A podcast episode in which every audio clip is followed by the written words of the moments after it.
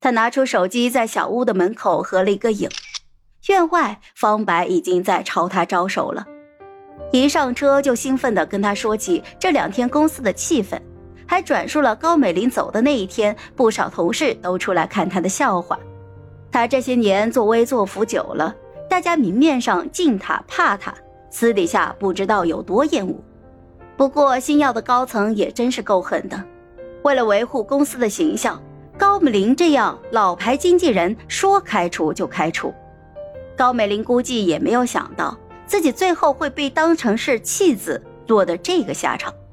这一次闹得这么大，圈子里都知道他手段下作阴狠，有谁还敢请他当经纪人呢？他在这个圈子的职业生涯算是到头了。盛乔乐于见到恶人有这样的惩罚，但是不乐于议论，打断了方柏的滔滔不绝。方白，你怎么打算的？我，我等过完年就辞职。乔乔姐，你去哪儿，我就去哪儿。盛乔愣了一会儿，他去哪？他能去哪呢？他连自己今后的路该怎么走都还不明确呢。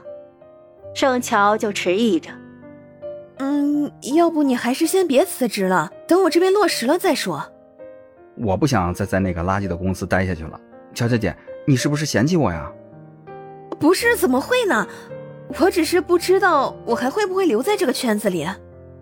当然要啊！你现在势头这么好，解约之后不知道多少经纪公司抢着签你。乔乔姐，你千万不要想不开退圈啊！你的粉丝会哭死的。是啊，他亲手组建起来的后援会，他一点一点做的数据，他领着自己的粉丝追自己。要是到最后自己跑路了，那也太说不过去了。嗯，我知道，我会找时间好好规划的。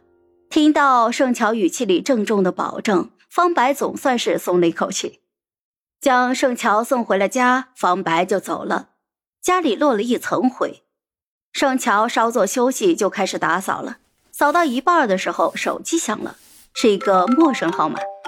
接通之后，听筒里面的语气友善又礼貌：“你好，请问是盛乔小姐吗？”“对，我是。”“盛乔小姐你好，我是何氏传媒的艺人经纪。”我叫刘平涛，我得知你和前公司即将解约，想跟你了解一下接下来的工作计划，请问你有时间吗？